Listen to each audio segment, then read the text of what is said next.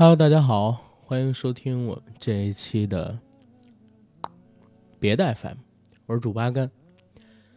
嗯，好久没有跟大家录制这个别的 FM 的系列了。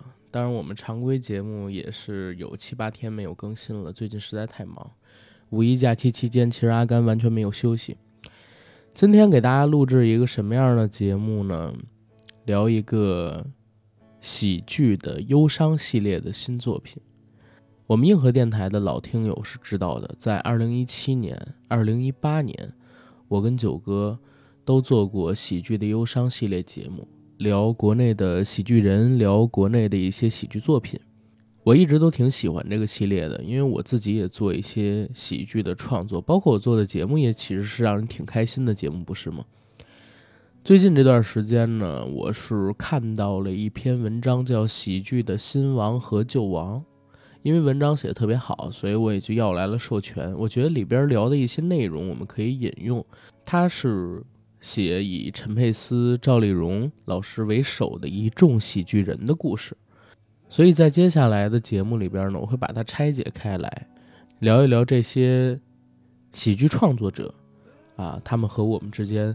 所产生的故事，还有在他们身上有意思的地方，然后也打个广告啊，我们别带 FM 这个节目，正常情况下呢是指在公众号上面进行更新的，偶尔我会把更新的内容放到。咱们喜马拉雅上面来。如果说大家想听别的 FM 的最新节目，不想错过，欢迎到我们的公众号“硬核班长”上面来关注更新。同时呢，也希望大家哎能打赏就打打赏，能点广告的就点点公众号里边的文中广告。行，闲话少叙，进我们正式的节目。二零一九年的春晚有一个大家既熟悉又陌生的面孔，这就是今年六十二岁的葛大爷。他在二零一九年的春晚上完成了对小品、电影、情景喜剧三大领域的跨界。中国的喜剧人呢，也走过了跌宕起伏的四十年，有的靠艺术说话，有的以情怀为主，有的想远离聚光灯，却不得不一直在耕耘，而有些想继续留在舞台的，却只能抱憾而终。观众对他们褒贬不一，喜厌各分。这些人呢？缔造了中国喜剧，也是他们让我们抛下工作的疲惫，脱掉社交的伪装，释放生活的压力。是什么样的动力让中国喜剧人前赴后继？陈佩斯的父亲陈强曾经回答道：“中国的老百姓太苦了，我们要给老百姓带来快乐。”一九七九年，中国第一部商业喜剧电影《乔这一家子》上映。由时下最火的电影明星刘晓庆、陈强，还有陈强的儿子陈佩斯进行主演。进了戏院，从没有看过喜剧电影的观众懵了，有的笑出脑溢血，有的突发心梗，有的肺泡破裂。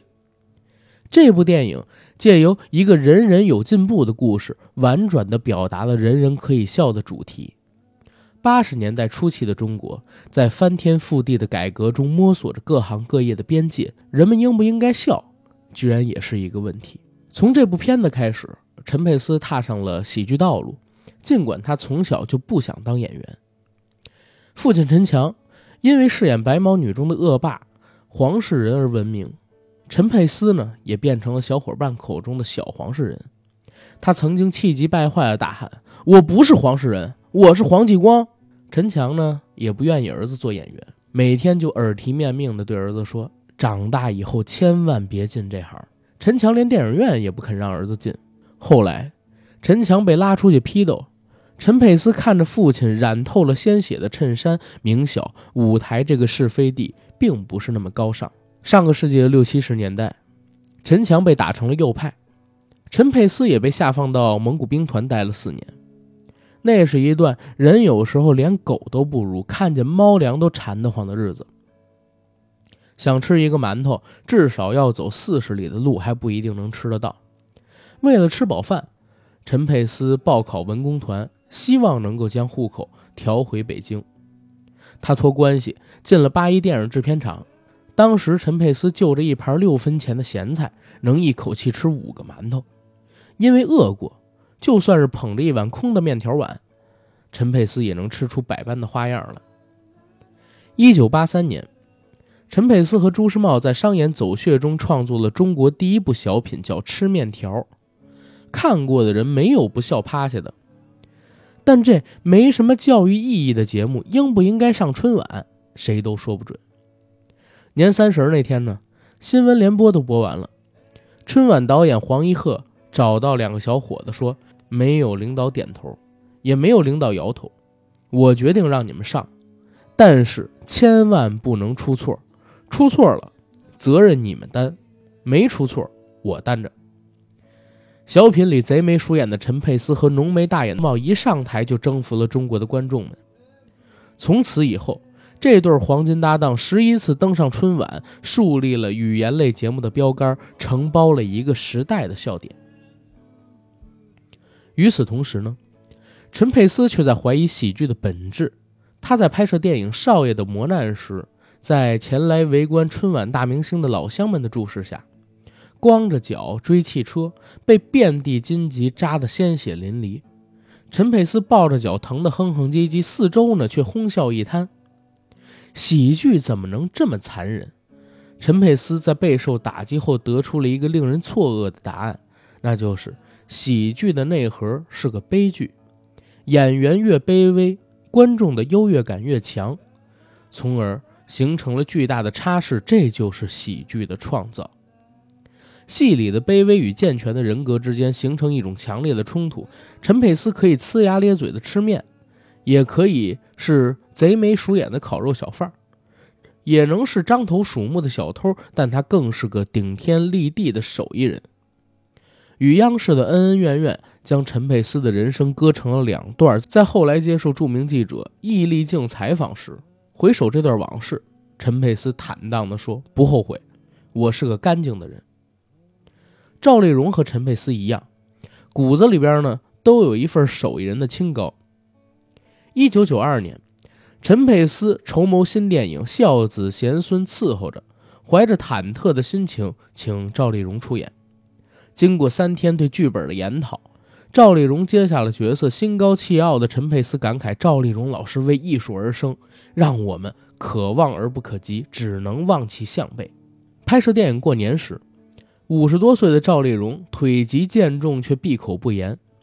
六小龄童在戏里演他的儿子，常常看见他偷偷拿热水袋敷犯病的膝盖。上映后，电影一举拿下百花奖和东京国际电影节最佳女主角奖，老太太成为了中国第一个影后。可赵丽蓉淡然置之，说：“这个杯那个杯不如观众的口碑，这个奖那个奖不如老百姓的夸奖。”从1988年第一次登上春晚，这位评剧演员用一个潮流、土萌、喜庆的中国老太征服了全国观众。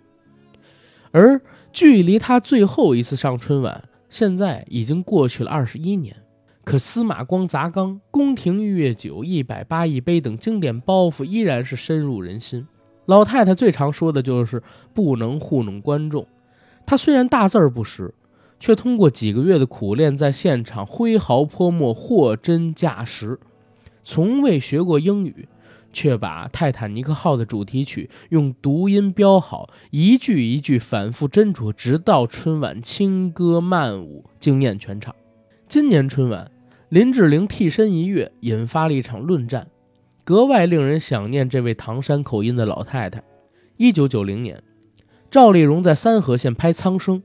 极度渴望上一次春晚的赵本山辗转找上门，希望他能演一下自己的喜剧小品。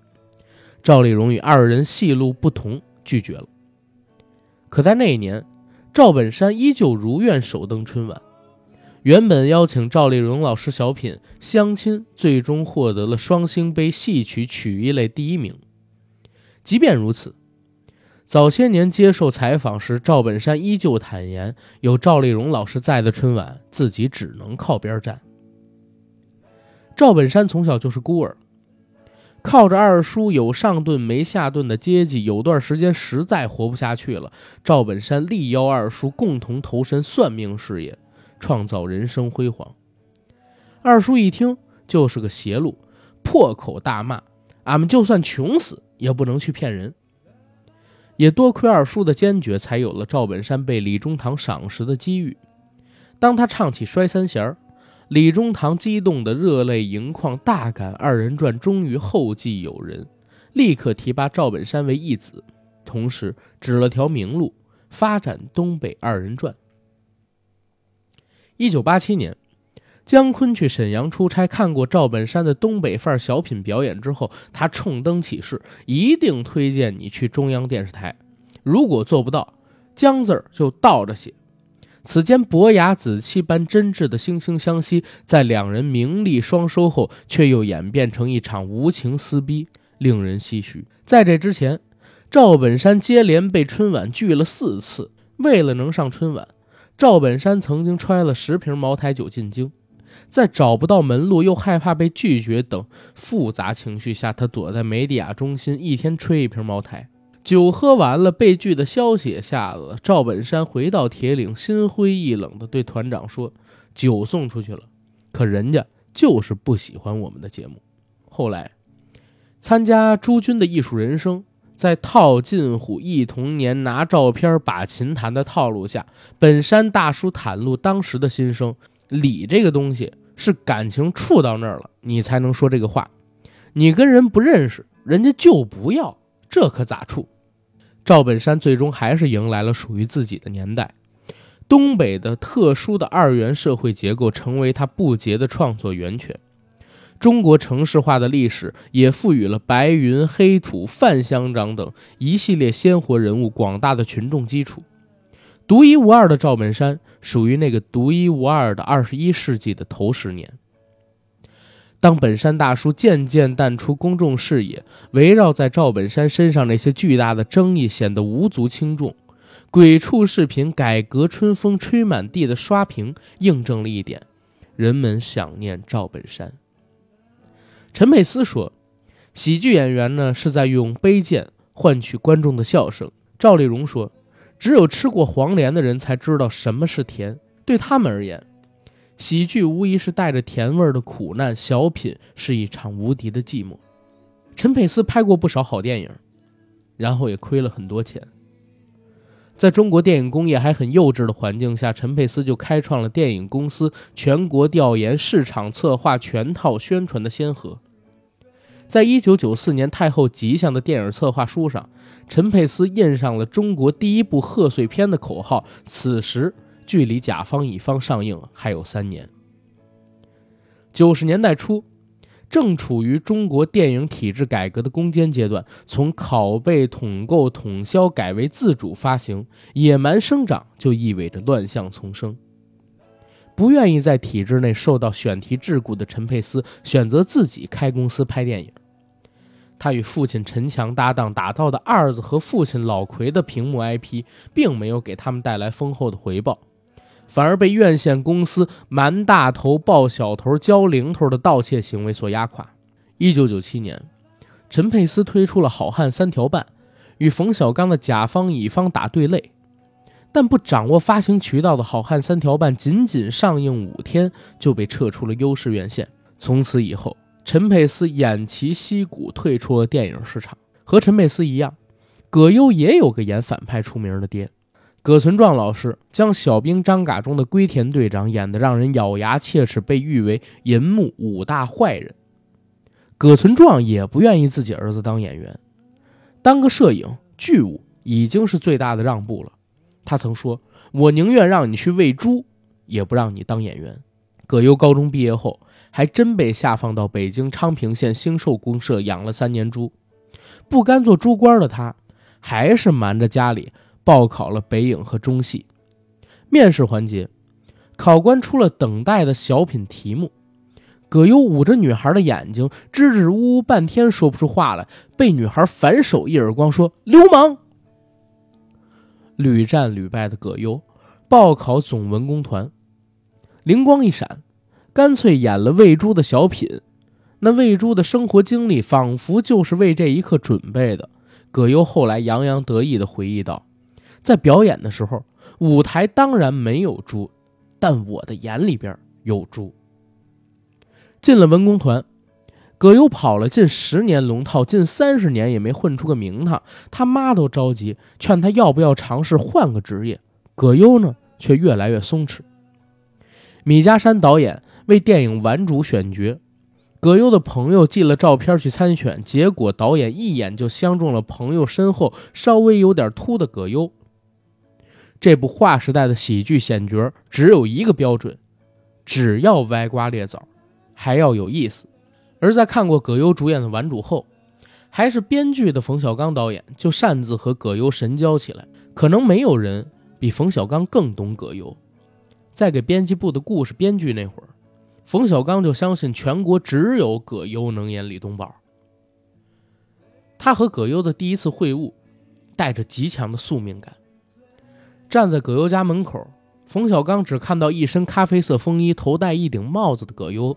朝他和王朔走过来，葛优看上去很瘦，衬的风衣特别肥大，走起来踢里秃噜。这是冯小刚的评价。编辑部和张小敏的大冲撞，时间相撞。蔫缩的葛优很难做人，可冯小刚只说：“在我这儿，你就是主角。”葛优从了。葛优始终自称是个戏子。他将陈佩斯的差异优势理论诠释的相当通俗，说：“我一个怂人，碰着打劫的不也得跪地求饶吗？多正常的事儿。”可到了银幕上就好笑了。冯小刚说：“葛优越正经，观众笑得越疯。”葛优态度诚恳地说着各种不着四六的鬼话，用一种大陆式的无厘头撩拨着观众的笑点。连无厘头宗师周星驰本人都说。我要向葛优好好学习。在拍《少林足球》的时候，周星驰曾经找过葛优饰演落魄的教练，葛优自觉难以演出夸张的喜剧效果，便推辞了。这样，周星驰的铁杆老搭档吴孟达才有了上场机会。冯小刚倒是倍儿给面子的，在《功夫》里边客串了一出。呲牙咧嘴的贡献了经典表情包后，就被乱刀砍死。按照大陆礼尚往来的惯例，周星驰得还冯小刚一个人情。但周星驰之后的做派让冯导十分瞧不上眼，直言周星驰不会做人。周星驰的低情商和才华横溢都是业内共识，那个年代没人不爱周星驰。可是讲真的。那本演员的自我修养，周星驰自己也就只看了三十来页，而且没看懂里面到底说啥。葛优评价周星驰的戏是书里教不来的，影迷们这书不看也就罢了。很多人说看懂了周星驰的电影就是看懂了人生，还有人说周星驰的每一部影片都是一部自传。在接受香港媒体的采访时。周星驰带着一贯冷漠的笑容，漫不经心地说道：“其实都是嘻嘻哈哈而已。”这几年，关于星爷江郎才尽的舆论不绝于耳。为了宣传电影《新喜剧之王》，已经五十七岁的他，马不停蹄地穿梭在各类抖音视频里，向前来朝圣的粉丝再现当年的经典桥段。我养你啊！只是扑街的口碑和票房，难免让人觉得欠星爷的电影票已经还够了。倒是老搭档吴孟达参演的《流浪地球》注定要被载入中国电影史册。参加十三邀的时候，吴孟达不无遗憾地对许知远说：“我还是希望，不管怎么样，相识一场，缘分不容易，太不容易了。我们会有机会再合作的吧？自古美人如名将，不许人间见白头。星爷头发早就白了。黄渤也不敢接周星驰的戏。”孙悟空是个标杆，演得好可能会被六小龄童质疑，演得不好会被至尊宝的粉丝喷开花。他人至中年方出名，有点受不住粉丝的批评。年少时的黄渤呢，曾经认为唱歌是最有价值的事儿，但唱着唱着，他的青春就跟摁抽水马桶按钮似的，唰就过去了。两千年，管虎拍《上车走吧》，还缺一个男演员。演虚竹出名的高虎拍拍胸脯对导演说：“你放心，这个人是我老乡，那气质演民工绝对合适。”电影为黄渤打开了一扇新的门。疯狂的石头里被困在井盖里的黑皮，疯狂的赛车里穷困潦倒的自行车手耿浩，斗牛里打着光棍养牛的牛二，只要给黄渤一个镜头，他能还你一个影帝。斗牛是黄渤报管虎知遇之恩零片酬主演的电影，这片子呢也是他拍过最苦的戏，进组第三天就累吐了，整部戏拍下了磨坏了三十七双鞋，而最难的是要跟牛演对手戏。威尼斯电影节主席马克·穆勒在看过《斗牛》之后，将黄渤比喻成中国的卓别林。在葛优统治了中国人笑神经十年之后，黄渤让观众们见识到了另一种幽默。周星驰更是评价黄渤的出现，把他的演艺生命终结了，是中国当之无愧的喜剧王中王。成名后的黄渤却形容自己是在错误中长大的，小时候成绩不好。周围没人说过他一句好。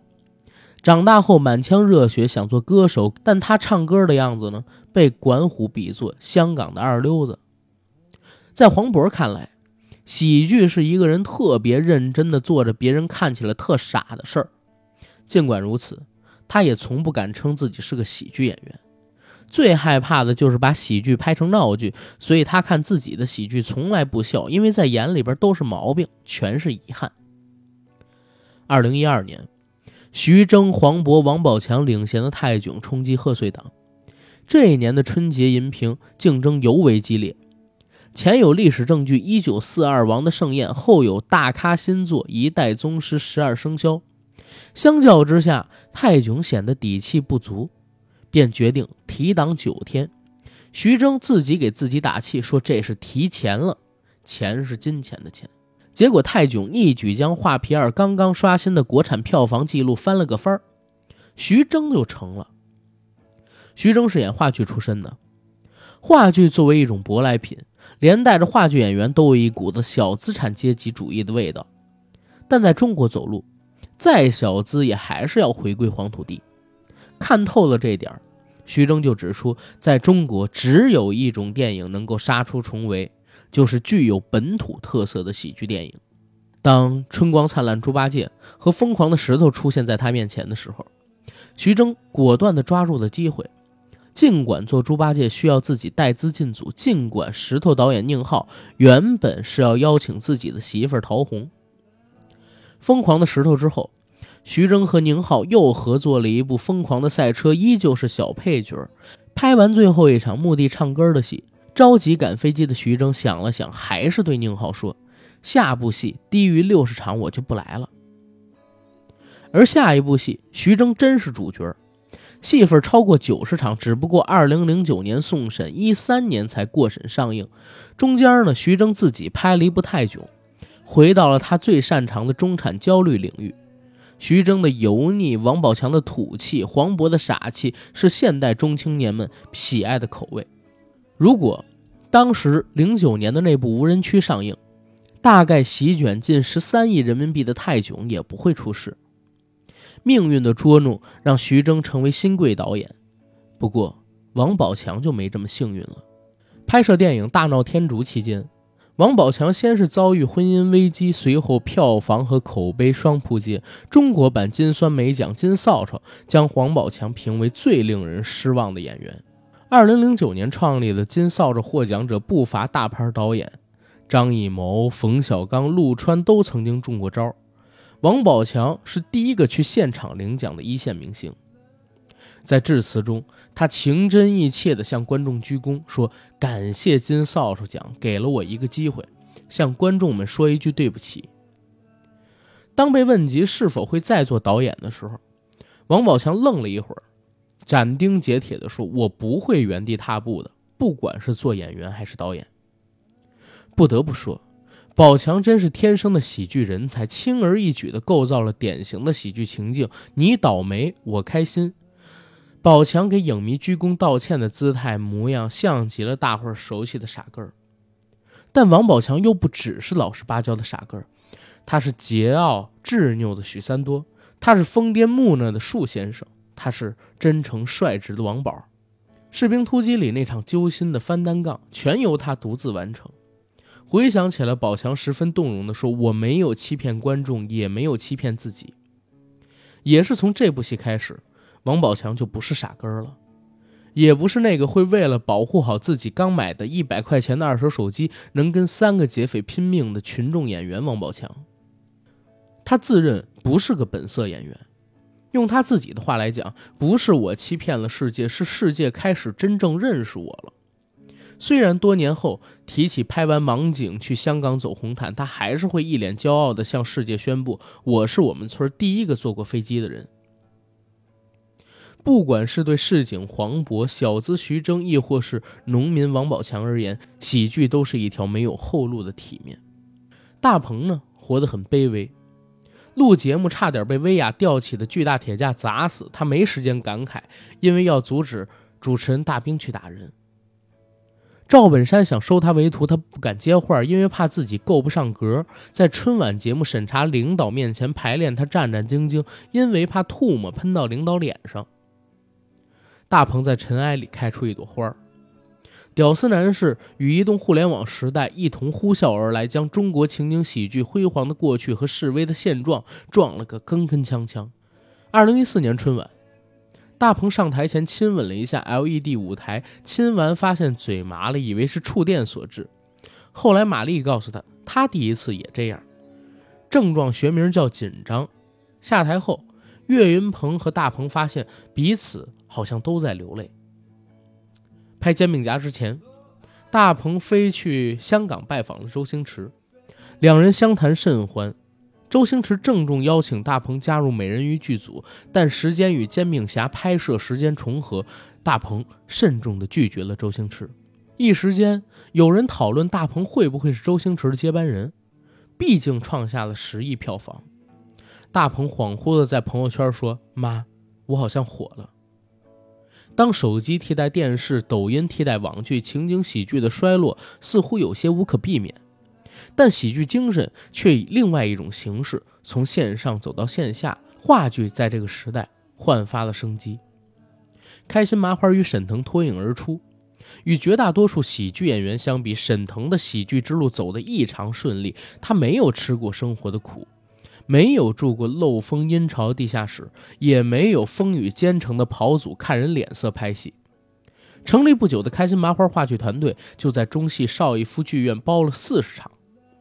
小话剧团没名气，最少的一场只来了七个观众。沈腾等主演们哆哆嗦嗦站在门口，给他们退了票，补了打车费。这个在沈腾看来无望的日子并没有多久。演完四十场之后，中戏的黄牛自发跟着剧团挪到了海淀剧院。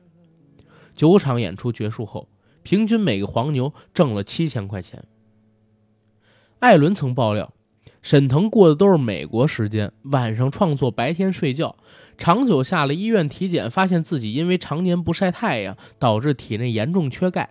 沈腾这才开始慢慢劝自己要常出门晒太阳。二零一二年，沈腾首登春晚，献上典型的麻花喜剧《今天的幸福》和刻在大家脑子里的郝建，再是多么云淡风轻的性格。上了台，沈腾还是体验了紧张到胃疼的感觉。如果说黄渤成为第一个百亿票房先生还在预料之中的话，沈腾在短短几年间成为长在大家心中笑点上的男人的背后，其实是他代表的开心麻花式喜剧从话剧市场逆袭成为中国新一代喜剧的质量保证，象征着国产喜剧开始走在工业化的道路上。在愈加逼仄的文创环境下，中国喜剧人从1984年登台吃面的陈佩斯，成了今年尬演家长会的沈腾。喜剧之王的最后，尹天仇还是回到了社区福利社，在鸡零狗碎的生活中追逐“我是一个演员”的执念。对大部分喜剧演员而言，这才是生活的底色。无论是喜剧的旧王还是新王，他们都挣脱不出喜剧的本质。所有喜剧人只有笑着撕裂开自我生活的惨烈，才能博得观众一笑。当夕阳武士和紫霞仙子拥抱在夕阳下，孙悟空渐行渐远。他们笑着说：“你看那个人，他好像一条狗啊。”